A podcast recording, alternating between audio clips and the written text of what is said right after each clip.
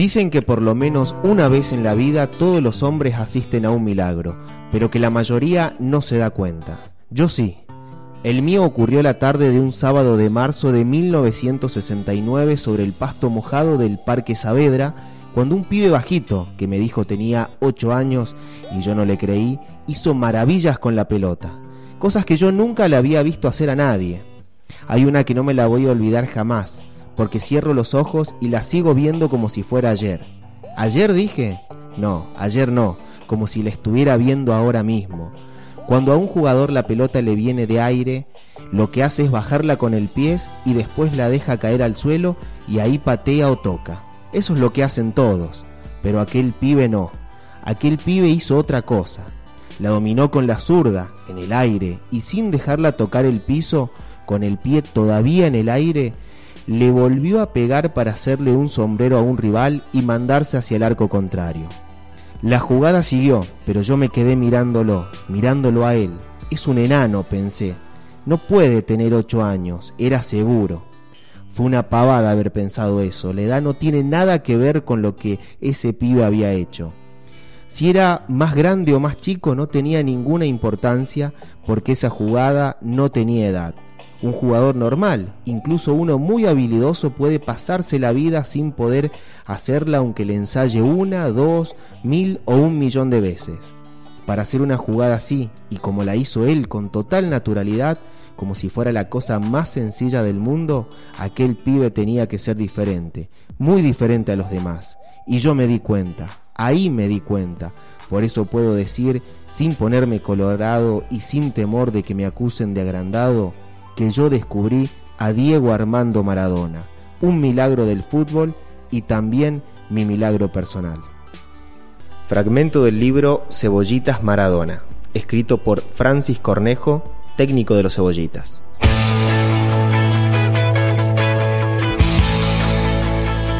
Los viste jugar en los mejores estadios, levantar las copas más deseadas, vestir las camisetas más vendidas.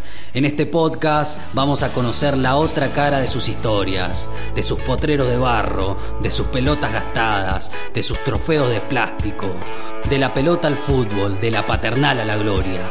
Bienvenidos a Semillero del Mundo. Los amagues, tacos, la magia del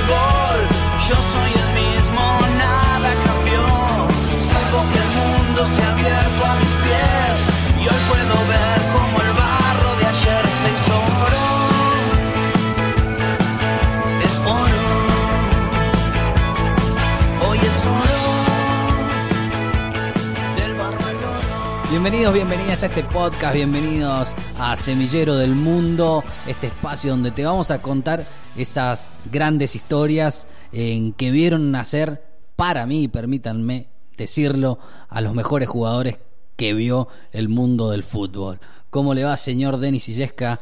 Pase y cuente. ¿Cómo le va? ¿Cómo anda Luciano Illesca? Bienvenidos a todos, por supuesto, a este primer capítulo, primer episodio de lo que es Semillero del Mundo y vamos a empezar eh, nada más y nada menos que con Diego Armando Maradona, ¿no? Sí, la, la idea de este espacio, de este podcast, es contar esas historias de aquellos que nacieron del semillero del mundo del fútbol, que es Argentino Juniors, del Club Argentino Juniors, aquellos que pasaron, por primera vez tocaron una pelota, se formaron ahí y allí brillaron por todo el mundo del fútbol. Así es, así cuentan las paredes por lo menos de la paternal con ese sello inscripto a través de los años y que ha visto a tantísimos jugadores formarse y de allí dispersarse en los lugares eh, más importantes del mundo a nivel futbolístico, ¿no? Y que sigue hoy en día dando jugadores de renombre.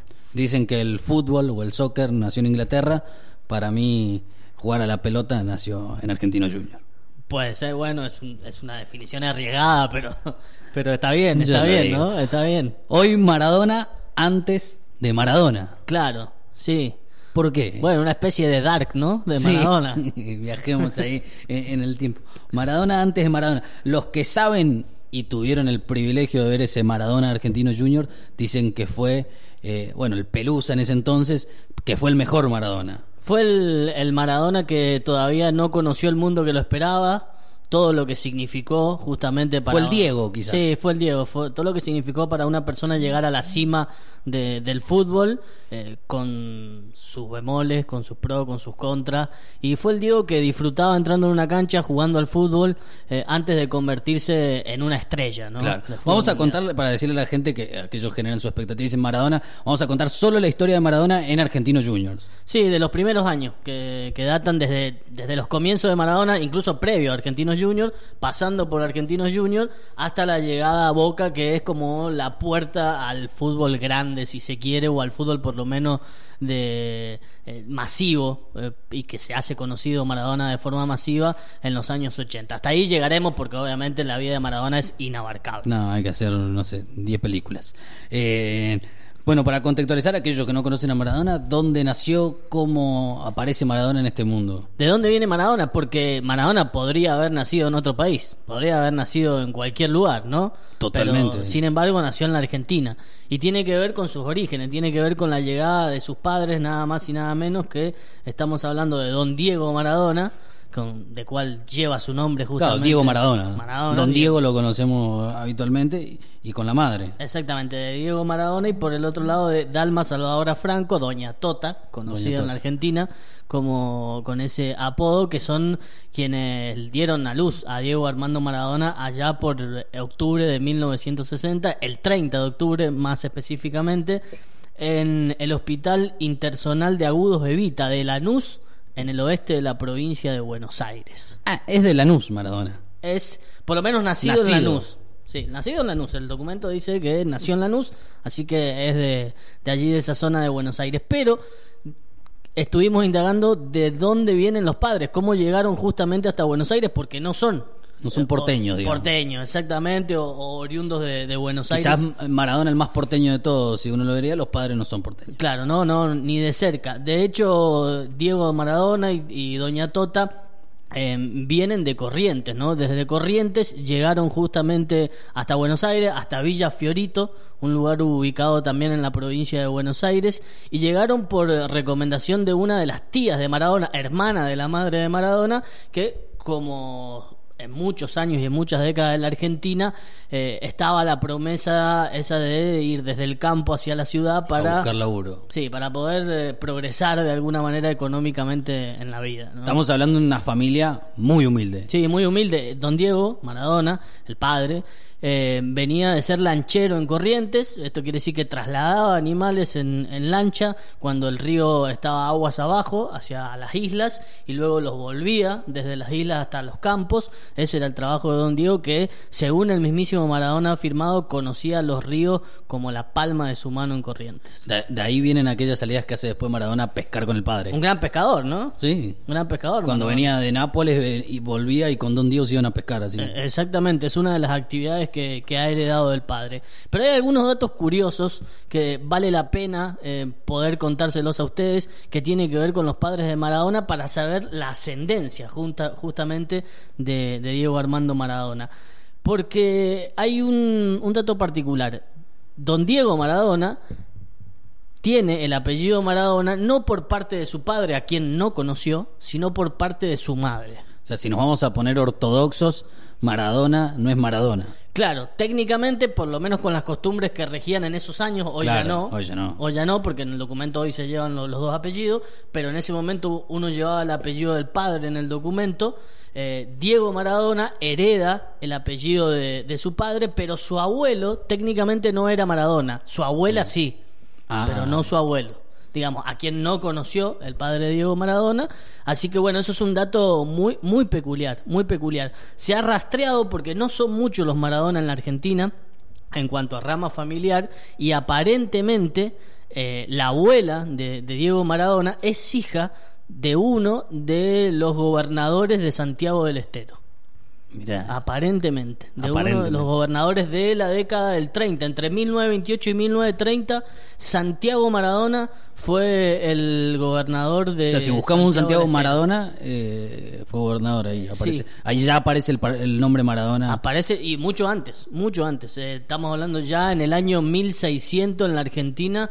Eh, comienza a aparecer el, el apellido Maradona, que, que viene justamente, bueno, desde distintos lugares del mundo. En este caso, la familia de Maradona proviene por parte de padre desde España, viene de Galicia, desde allí vienen sus orígenes, Sí. y por parte de madre, de Doña Tota, viene de Croacia, desde hay- esos lugares. Y hay quienes dicen que la familia y el linaje hay algo de pueblos originarios. También. Pero que es por ahí la línea más, más débil. Bueno, Pero eh. que Maradona sería una mezcla de europeos y, y pueblos originarios. Bueno, puede ser porque eh, eh, hay una línea que no se conoce, evidentemente, ¿no? Hay una parte De que, parte del padre. que no se conoce de, del parte del abuelo de Maradona, digamos que no, no se sabe de dónde viene ese hilo. Pero es un dato curioso, por lo menos de color, para, para poder poner en contexto justamente eh, de dónde viene Diego Armando Maradona. O sea, Maradona, si fantaseamos otro desenlace eh, eh, de la familia, podría ser correntino o, o santiagueño y jugar al estilo Pulga Rodríguez allá en,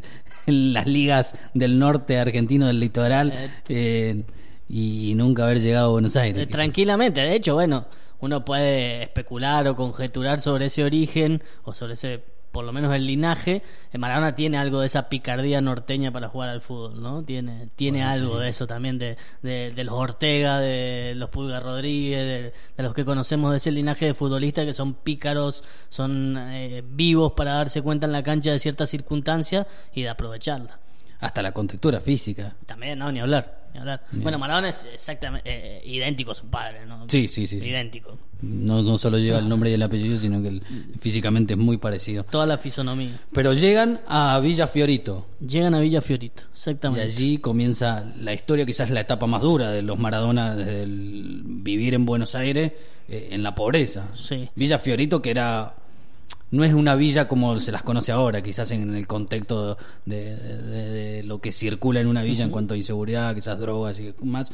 Que en la villa hay laburante, están los distintos costados, pero era un, era un barrio humilde, más que nada de trabajadores, y no, no, no regía tanto la inseguridad como hoy. Claro, decíamos. No era el fuerte Apache de Carlos Tevez. No, no, no, no, es otra época. Estamos hablando de la década del 60, Sí. ¿no? Entonces es otra época, es otra época. Los padres de Maradona llegan, de hecho, en mitad de la década del 50, en el 55 llegan a Buenos Aires, más precisamente, y allí se asientan. El padre de Maradona pasa de ser lanchero en Corrientes a ser obrero en Buenos Aires, a trabajar en una en una fábrica de trituradora de huesos. Allí trabaja eh, entre 8 y 10 horas por día, según cuenta el mismísimo Maradona. La madre de Maradona se dedica a, a hacer las tareas de la casa, a criar a sus hijos, que son 8.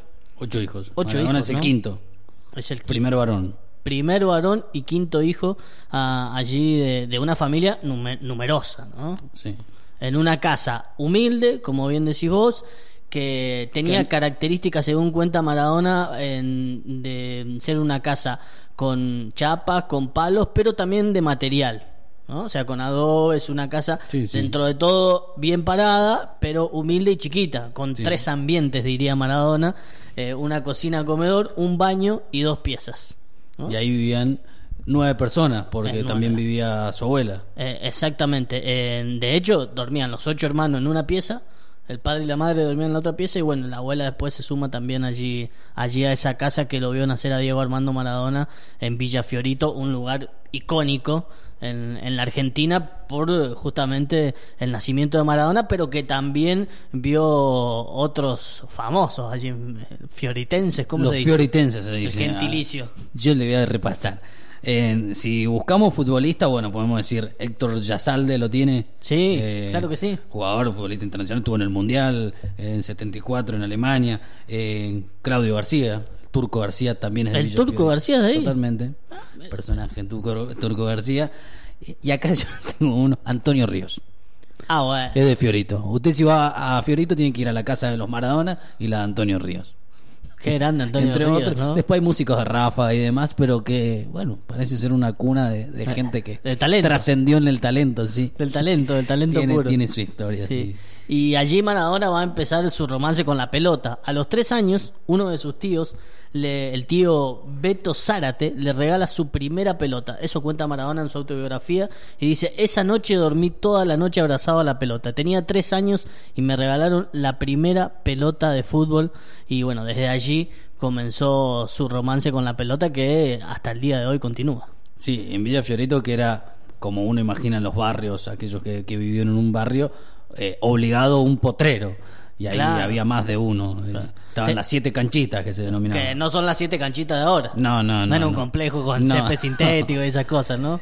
que después se hace un complejo ahí, hay toda una historia, se hace un complejo de, de habitacional y terminan, bueno, en- usando el terreno de las siete canchitas para otra cosa y hay otro que van, se vamos a encontrar en la historia, entra ahí en una pelea ahí queriendo salvar las siete canchitas y no puede. Hoy ya no existen. Pero era un potrero de tierra Sí. donde, bueno, se figuraban canchas de fútbol y allí se jugaba el fútbol con todos los, los chicos de, de- de esa década, ¿no? La década del 60 que se juntaban a jugar al fútbol por las tardes, por la siesta, por la mañana, a toda hora. A toda hora.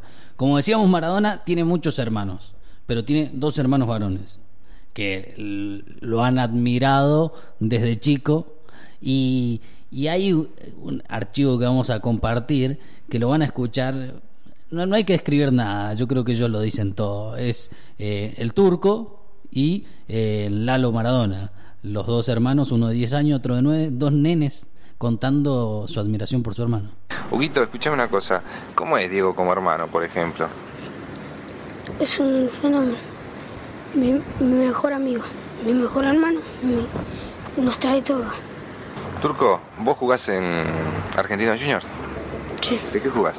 de nueve. ¿Pensás ser como Diego? No, nunca pensé llegar a eso. ¿No? Porque mi hermano es un marciano, no se puede discutir. No es de este mundo.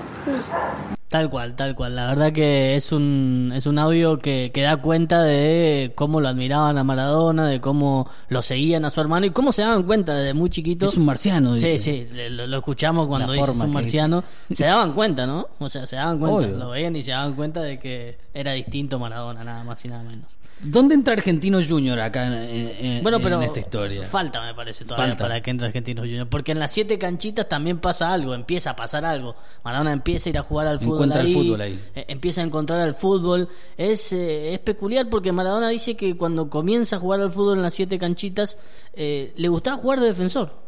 De defensor. Él le, gustaba jugar de libero, porque dice, a mí me gustaba jugar de libero porque yo podía ver toda la cancha, disponer de la visión de juego, jugar hacia un lado, jugar hacia el otro, pero bueno, Cierto. inmediata, es cierto, eso es algo que, que es así, que el libero tiene esa... Torneos de barrio, esto, aquel que juega un torneo de barrio en Potrero.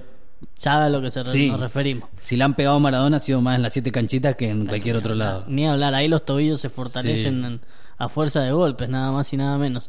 Bueno, allí Maradona tenía esa esa noción de jugar de libro, pero evidentemente sus condiciones eh, hizo que rápidamente se ubicara en el lugar preferido de la cancha, que es allí entre el 5 y el 9, digamos, ¿no? Cuando se El- jugaba con enganche. el enganche, claro, es lo que se conoce en la Argentina como enganche y sobre todo en Latinoamérica una, una noción que tiene que ver con la identidad del fútbol latinoamericano y que Maradona encarnó a la perfección, desde muy chico allí ubicándose en ese lugar de la cancha y además con una gran capacidad goleadora Maradona también, ¿no? Desde muy Mucho chico. gol. Eh, Es un enganche con mucha pisada en el área y mucho gol. Lo que pasa es que tiene mucha gambeta. Claro. Si uno mira quizás el enganche como Riquelme de los últimos enganches, que quizás más puro que vimos, no era similar a Maradona porque no pisaba tanto el área.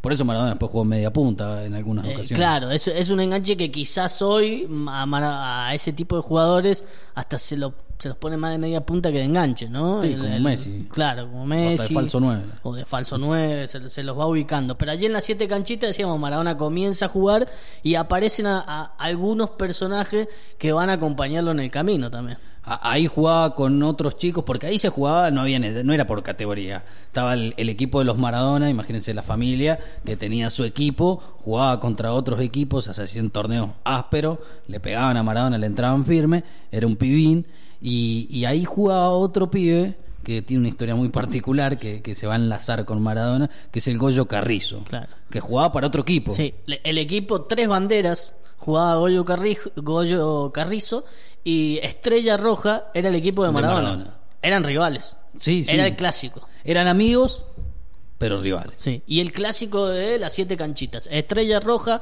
versus el Tres Banderas, allí Maradona y el Goyo Goyo, Carrizo. Goyo Carrizo, que se van a encontrar en Argentinos Juniors. Claro, porque el Goyo Carrizo, eh, con nueve años. Tan Sí, estamos, eh, parece que tuvieran Sí, sí, sí. 17, Sí, por no. lo menos. Tiene nueve años en este Tienen- momento que eran dos nenes de. 9 años que juegan con pibe de 25 Sí. y hasta además que se armaban los campeonatos mixtos. eh. Bueno, Goyo Carrizo, eh, gran jugador, enseguida vamos a ampliar sobre él, pero en ese momento él se va a probar a Argentinos Junior, justamente, eh, y des- cuando se prueba, los Argentinos Junior le, le ven condiciones, talento, le Sí. piden que siga yendo y le dicen que si, si quiere traer a alguien eh, para probarse, también lo traiga. Y él le dice que tiene un amigo en el barrio que juega mejor que él. Era la gran figura. Llega Argentino Junior en las inferiores con 9 años y era como la gran figura de, del equipo.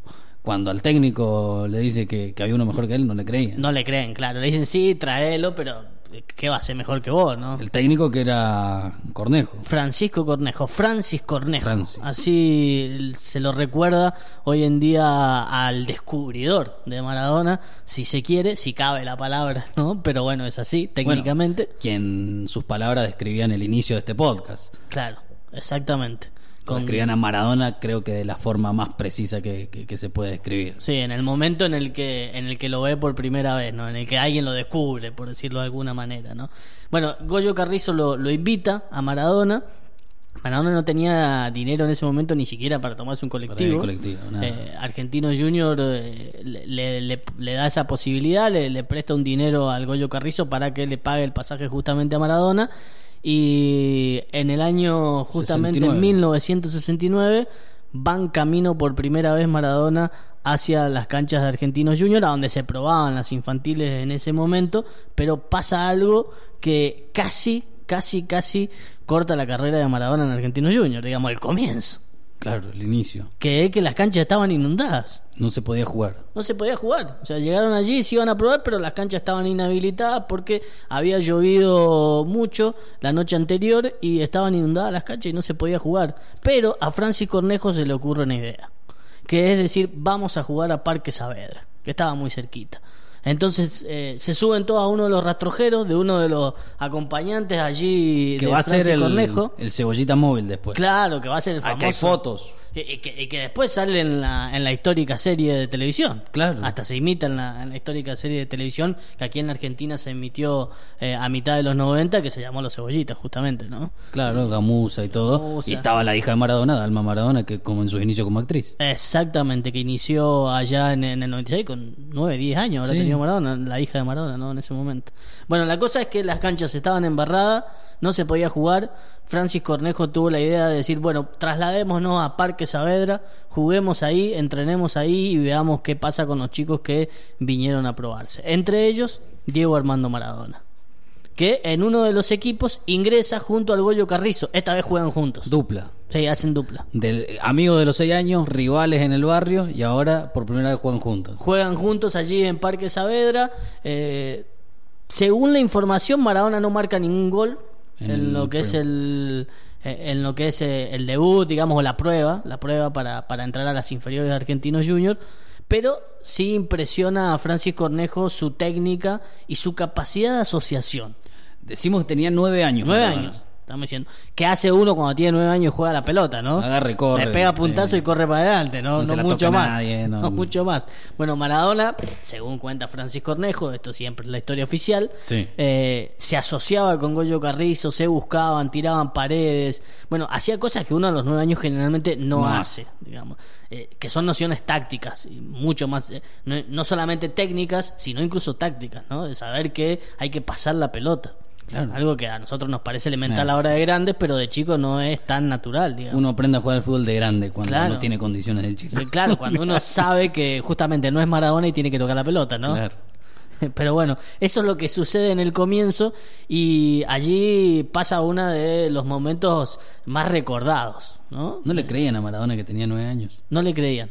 Francis Cornejo, cuando termina la práctica, deslumbrado por Maradona, dándose cuenta de que había un jugador especial, lo llama y le dice, nene, ¿vos tenés nueve años? Y, sí, señor Francis, soy categoría 60, le dice Maradona. A ver, mostrame el documento, le dice Francis Cornejo. Olvídate, con, con documento Maradona con nueve años. Maradona no llevaba el documento y le dice Francis Cornejo, bueno, cuando vengas la próxima vez, eh, trae el documento. Porque no le creía, creía que era un enano, dice. Esto es posta, no, no es que una exageración. Creían que era un enano posta. Un enano, o sea, un enano No- que tenía mucho más edad que 9 Sí, años, ¿no? un, O sea, un pibe quizás de 17 años Sí, o, o de... de- 15 eh, que tenía otra visión de juego claramente y que se hacía pasar por uno de 9. Sí, sí, no, no le creían, no creían que tenía nueve años. De hecho, Francis Cornejo cuenta que ese, ese día Maradona se va, todos se van y él se va a su casa convencido de que Maradona no tenía nueve años, de que era mentira, que habían traído un pibe mayor y que, Y que bueno, tenía... parecía menos. te- te- era enano y entonces, bueno, parecía que...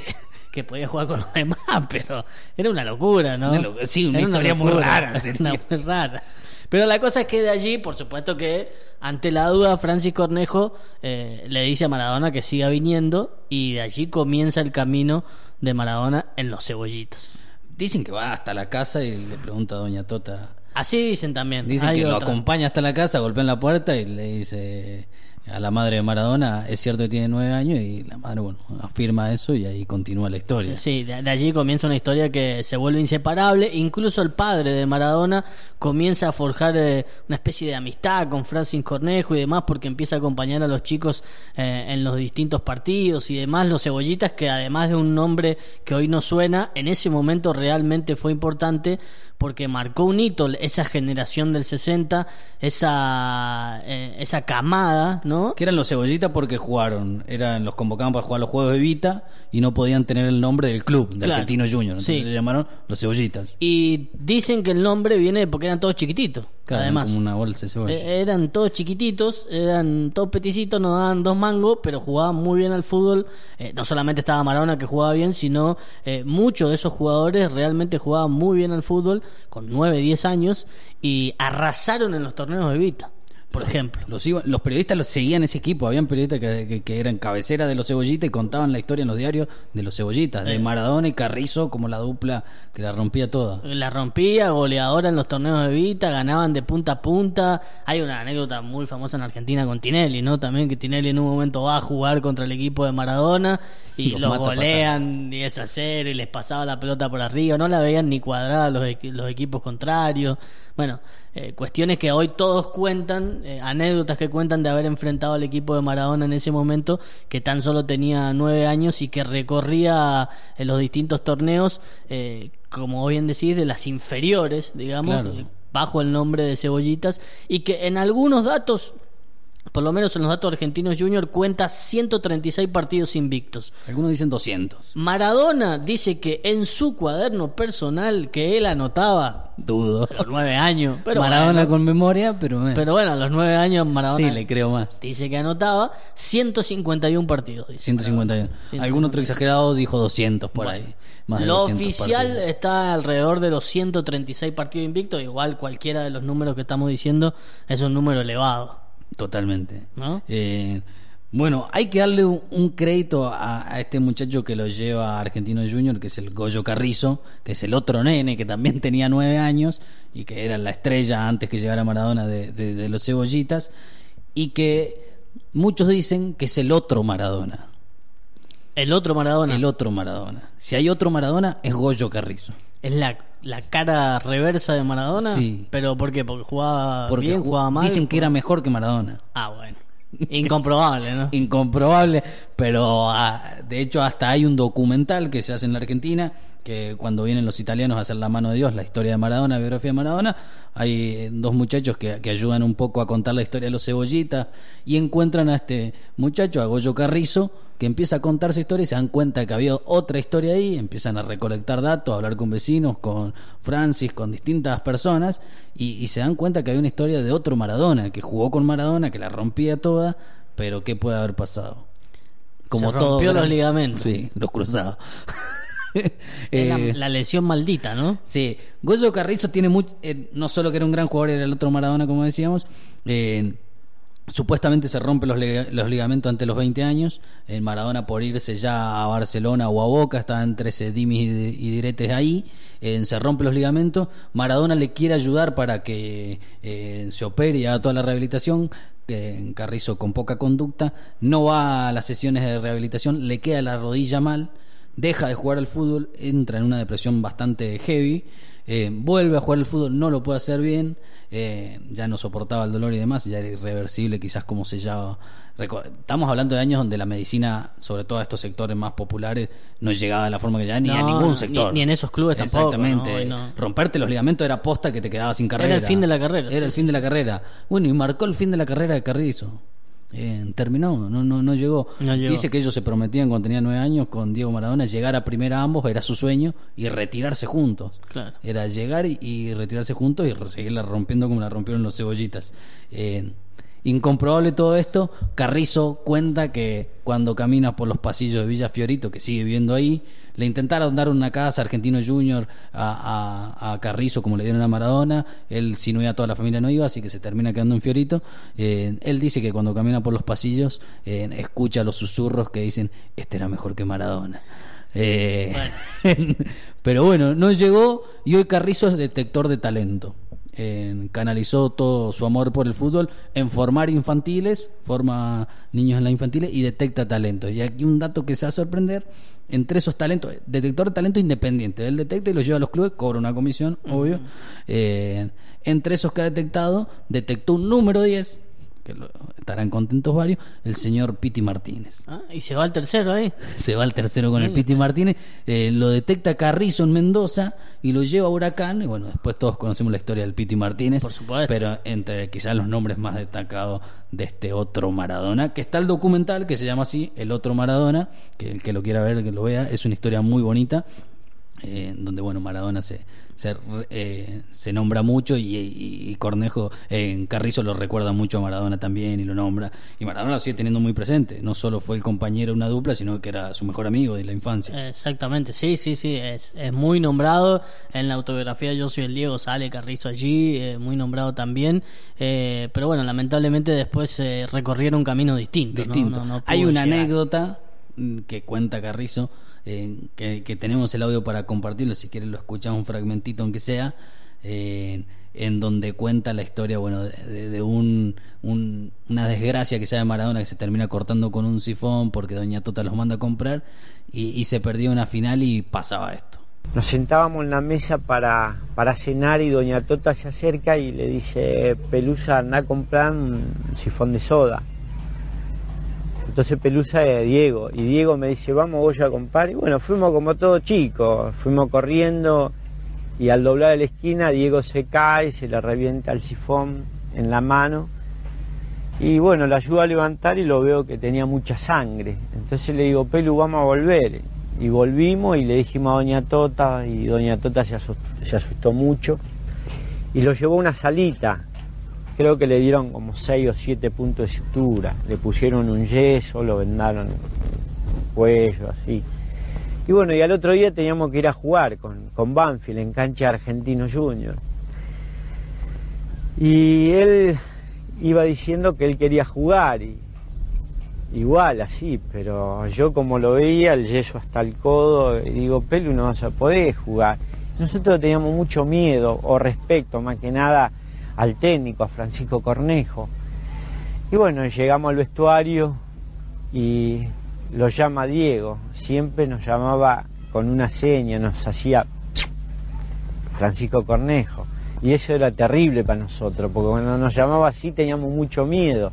Entonces Diego bajando la cabeza fue y yo fui al lado de él y le preguntó qué le había pasado. Le contó Diego al técnico. Entonces le dice, bueno, vas a quedar un mes parado sin jugar. Y él bajó la cabeza y empezó a llorar. Entonces nos empezamos a cambiar, dio la formación y esa vez usé la 10 yo, porque yo jugaba a 9, usé la 10 por él y él me decía, Goyo, decile, decile que, quiero jugar. Y digo, Pelu, pero vas a poder jugar así, sí, yo quiero jugar porque vamos a salir campeón.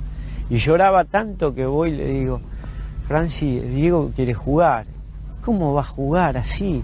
Y lo llaman a don Maradona. Entonces don Maradona viene al vestuario y le dice que no, que no va a jugar así como sí tiene siete puntos de sutura. Y él le dice llorando, le dijo, pa, déjame jugar que yo no voy a correr, quiero estar adentro, quiero festejar el campeonato que vamos a ganar. Entonces lo dejó jugar el papá. Y bueno, entró con un pañuelo en el cuello con el yeso y ganamos 7 a 0 ese partido. Y bueno, y él hizo 5 goles. Bueno, volvamos a, a finales de los 60, prin- ya casi pisando 1970, y decíamos que allí, bueno, Maradona ingresa en los cebollitas, comienza a jugar los torneos Evita, comienza a mostrarse por primera vez al mundo, ya el barrio estaba alterado, empieza a susurrarse el nombre de Maradona por los pasillos y las calles, Ya era Maradona. Sí, ya era era, era Diego Maradona, ¿no? Eh, y incluso la gente de la paternal allí empieza a ir a verlo a Maradona a los entrenamientos, tenía 10 años Maradona, y lo empiezan a ir a ver a los torneos y demás, porque empieza a llamar la atención. Pero como decíamos, uno de los personajes que, que está ahí operando y que es fundamental es Francisco Cornejo. Y un poco también para ampliar la, la vida del descubridor de Maradona, de aquel que le posibilitó saltar de las siete canchitas a la paternal, eh, vamos a decir que Francisco Cornejo es también un hombre muy peculiar, empleado del banco hipotecario.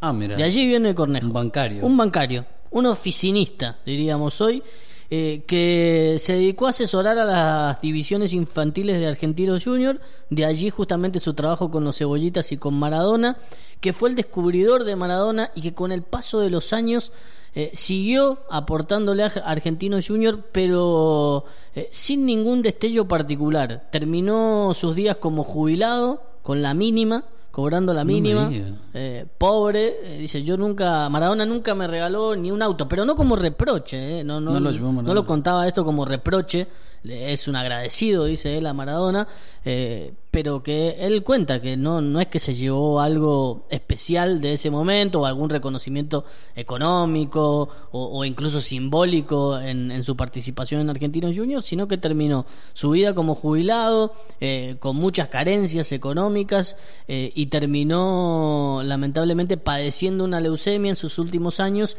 y murió en el año 2008. Allí Muy poco. Hace muy poco Francisco Cornejo, hace 12 años que, que dejó eh, esta tierra y bueno, en el descubridor de Maradona que pasó sus años muy contentos, muy agradecido de Maradona, pero sin ningún rédito económico como alguno fantasearía eh, de aquel que descubrió al, Al uno de los mejor. jugadores más grandes de todos los tiempos, si no el mejor para algunos, ¿no? Totalmente. Eh, una discusión que no vamos a entrar. No, No, me animo a entrarle. Por supuesto. En el Pero bueno. 71 le tiro un dato. A ver. Maradona, que ustedes ya se hablaba, ya había sido tapa de, de Clarín, de uno de los diarios más grandes de la Argentina Sí. en ese entonces, en- por esto que lo veían y porque hacía jueguitos en los entretiempos. Claro, exactamente. Eh, funcionaba de esta manera. Maradona jugaba en las inferiores, allí con los cebollitas, en la novena, que se Claro. era la novena, ¿no? Y los empezaron a llevar a, a los cebollitas a los entretiempos de los partidos para que sean alcanza pelotas. Claro. Que hoy también se, hace, No, sí. hoy también se hace. Cuentan que en esos entretiempos de alcanza pelota, eh, Francis Cornejo y también parte de los ayudantes le tiraba la pelota a Maradona para que hiciera jueguito, porque sabían de la habilidad de Maradona. Maradona tímidamente hacía jueguito a las orillas de los arcos, allí en las áreas, y a partir de que empezaban los aplausos y las ovaciones, eh, contaba que Cornejo le iba tirando la pelota cada vez más a la mitad de la cancha, Para para, que que, la vaya a buscar y haga, y haga jueguito en el centro del campo. Bueno, por supuesto los ojos se posaron en Maradona, que de muy chico ya eh, mostraba sus, sus habilidades, que luego le hemos visto eh, Sí, sí. hasta el cansancio. Con Hoy, naranjas, con pelota de ping-pong. con pelota de ping-pong. Cuenta Delgado, uno de los compañeros de él en Cebollitas, que un día se quedó en la casa de él antes de un partido de fútbol para quedarse a dormir en su casa, acompañarlo. Eran dupla delantera, eh, con Delgado allí también en los Cebollitas, y que se puso a hacer jueguito con los huevos. Con, con los huevos, que no es no huevo duro, ¿eh? estamos No, hablando no, de huevos que no Sí, están sí. cocidos. Y se ponía sentado, sentado. Y él lo quiso imitar y rompió media docena de huevos. La madre lo quería matar, imagínense, Obviamente. ¿no? 10 años allí literalmente rompiendo los huevos, haciendo, Totalmente. haciendo payanitas o intentando hacer payanitas. Maradona no. No, no se le caía, no rompían y ya demostraba la habilidad que luego se replicaría, como decíamos, en los entretiempos en la cancha y que ya empezaban a corearlo las hinchadas y a poner los ojos en él y luego los, los medios masivos de comunicación Sí. como, como Clarín, que en la primera nota en la que habla de Maradona le pone de apellido Caradona. No. Maradona, sino Caradona. En la primera nota del diario Clarín refiriéndose a él, eh, donde, bueno, el periodista no estaba muy avesado en el deporte. No, sabía mucho. Dicen que en un partido que jugó Boca en la cancha Argentino Juniors, eh, cuando entra Maradona a hacer jueguito en el entretiempo, siendo un nene cebollita, la gente no lo dejaba ir porque lo aplaudía y quería que se quedara y tuvieron que esperar los jugadores un ratito más. Eh, Que ya habían ingresado al campo de Sí. juego, ¿no? Sí, Exactamente. sí. En el año 70, sí, entre Argentino y Boca está, está ese dato realmente como de color, pero bueno, dando cuenta, como decíamos, de la habilidad de Maradona que, que después eh, tiene algo similar o podemos hacer un, un paralelo entre ese video archifamoso hoy en YouTube del Sí. momento en que Maradona se pone a hacer jueguito eh, en el Napoli, ¿no? Claro, En las canchas de la- Italia. Con la canción esa tan famosa. Exactamente. Sí, sí. Bueno, en- desde allí, decíamos, estamos hablando principio de la década del 70, Maradona recorriendo con, lo- con los cebollitas todo lo que tiene que ver con los campeonatos Evita, y allí hay un dato también que Maradona cuenta en su autobiografía que es muy peculiar, y que en el 73 eh, Cebollitas le gana una final a River. Ya Maradona se sentía cercano a Boca, él dice que ya era hincha de Boca, aunque en su autobiografía cuenta que de chico le gustaba mucho Independiente, porque le gustaba mucho Bochini y Claro. La dupla que se cansaba de hacer paredes. Muchos decían, no, hincha independiente. Pero Maradona dice que es hincha de Boca y ya hay cuenta que disfruta mucho ganarle una final a River en el 73, 7 a 1, la final de los Evita, se la ganan por goleada. Según cuenta Maradona, allí mete un gol muy similar al gol que después hace en el año 1986 en el Estadio Azteca frente a los ingleses. No me digas. Sí, La dice- tiene Maradona. La tiene Maradona si arranca el, genio, del fútbol mundial. Así es. Según cuenta, es muy parecido él eh, a ese gol del 73 cuando Maradona tenía nada más que un par de años, pero que ya demostraba todo su talento. Juegan los cebollitas hasta los 14 años. Exactamente. Y ahí ya casi estamos hablando del Maradona en vísperas del debut. Sí, de hecho, eh, hay un dato interesante. De novena decimos que Cebollita hasta primera división, todo ese trayecto, ese escalonado que a muchos le, que no muchos llegan, pero que a los que llegan incluso les cuesta esfuerzo y años, a Maradona le tomó tan solo dos años y medio. Se salteó categorías permanentemente. Jugaba con los más grandes. Es más, pasaba de una categoría a otra luego de jugar dos partidos. Claro. Jugaba dos partidos en séptima y lo ascendían a quinta. Y así. Jugaba con pibes que le sacaban cuatro años. Sí, y varias cabezas, ¿no? Sí. Además, porque Maradona era, era menudito, pero luego tuvo, trabajó físicamente mucho eso, trabajó mucho físicamente. Igual Maradona te, tenía eh, porte físico, digamos, de por lo menos en las piernas, evidentemente. morrudo, como Sí, se era dice. morrudo, exactamente, esa es la palabra. esa es la Morrudo. palabra. Eh, así que bueno, eso le permitió a Maradona también poder afrontar todos los embates físicos que implica jugar con, con gente mucho más grande que él, ¿no? Totalmente. Y, y- y llega el día 20 de octubre, el día del debut finalmente. El día del debut, eh, día histórico. Ahí hay un- un- una historia en un paréntesis ahí donde, bueno, quien era el técnico de la primera división de, eh, de Argentino Junior, eh, Juan Carlos Montes, sí. eh, le decía a Menotti, hay un pibe que juega muy bien, lo tenés que convocar y que no todavía no debuta en primera, que tiene 15 años.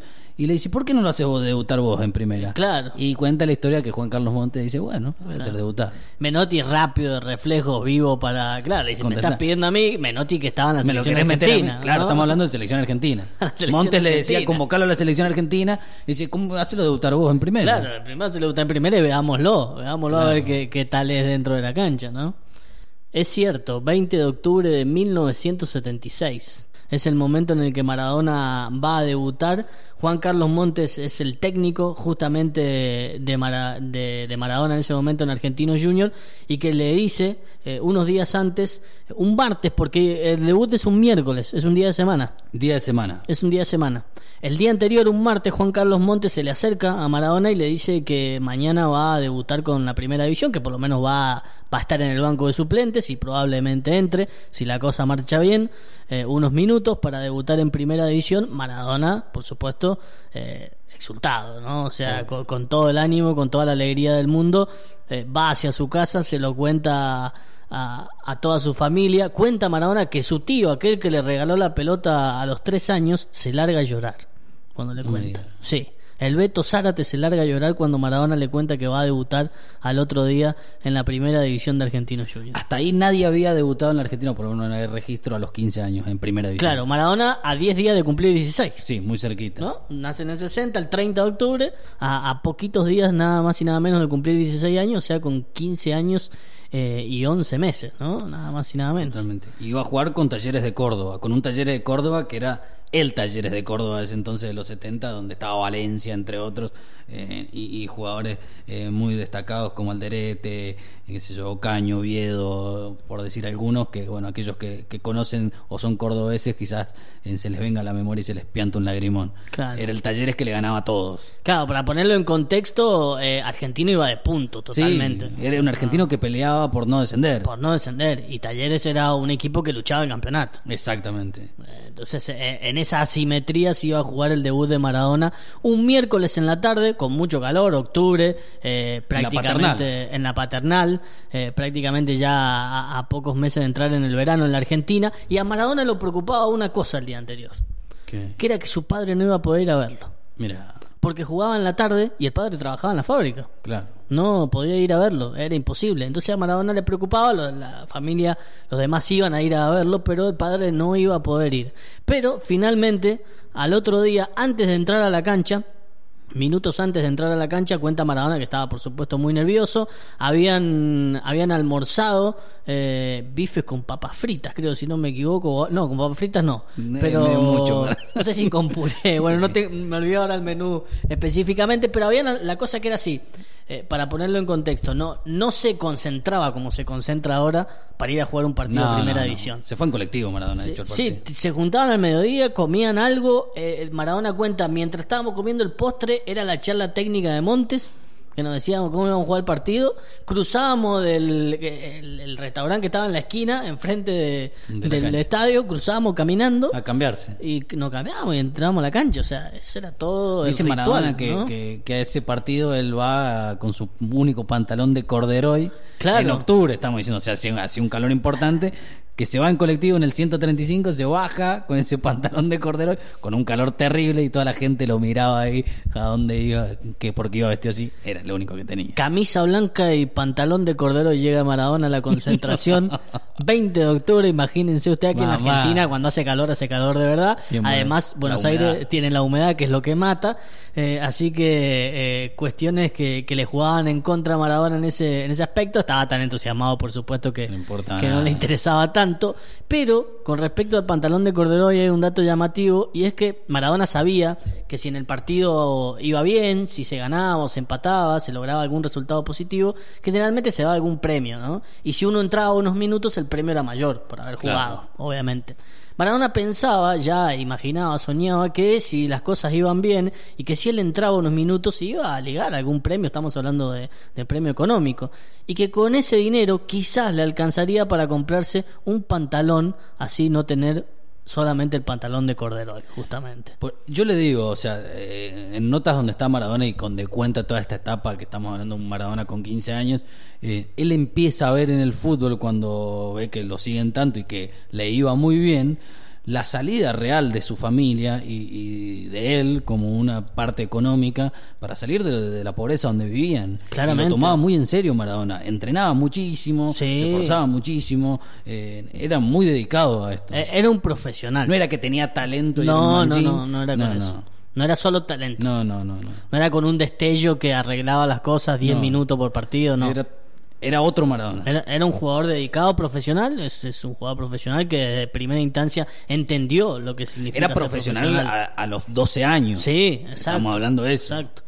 Aquí ya casi con 16 años, Maradona ya entendía muy bien de qué se trataba jugar al fútbol y qué es lo que significaba. Bueno, el debut llegaría, finalmente, como decimos, con Talleres de Córdoba, segundo tiempo. Cuenta que ya en el primer tiempo, finales del primer tiempo, Montes lo mira a Maradona y le dice, ¿te vas a animar a entrar? Y Maradona no abre la boca, no emite palabra, pero hace un gesto de afirmación con la cabeza que le da por sentado al técnico que sí, que él quería entrar a jugar. Maradona no era muy hablador, no era No. extrovertido, No, como no, nos no. imaginamos quizá un Maradona de ahora. El de ahora. Eh, era, un niño eh, muy callado, respetuoso, atento. Además, en una época en donde las diferencias de edades marcaban jerarquías. Totalmente. No, era lo mismo tener 25 años que 16. El Goyo Carrizo en algunas anécdotas dice que cuando Francis le hacía, sabía que se venía una indicación. Lo llamaba así, tenían que ir cagando. Sí, eh, ahí marca un poco la autoridad que tenía y tenían mucho respeto. Sí, no, ni hablar. Ni e- incluso dentro del mismo equipo, donde quizás las diferencias no son tan grandes como con el entrenador de, de edad, pero sí habían jerarquías claras, ¿no? Sí, Aquel sí, que sí. había jugado ya en primera, que tenía 25, 26 años, eh, tenía un lugar que, que era independiente de su talento con respecto a alguien de 16 como Maradona. Eso ni hablar, eran otras épocas en ese sentido.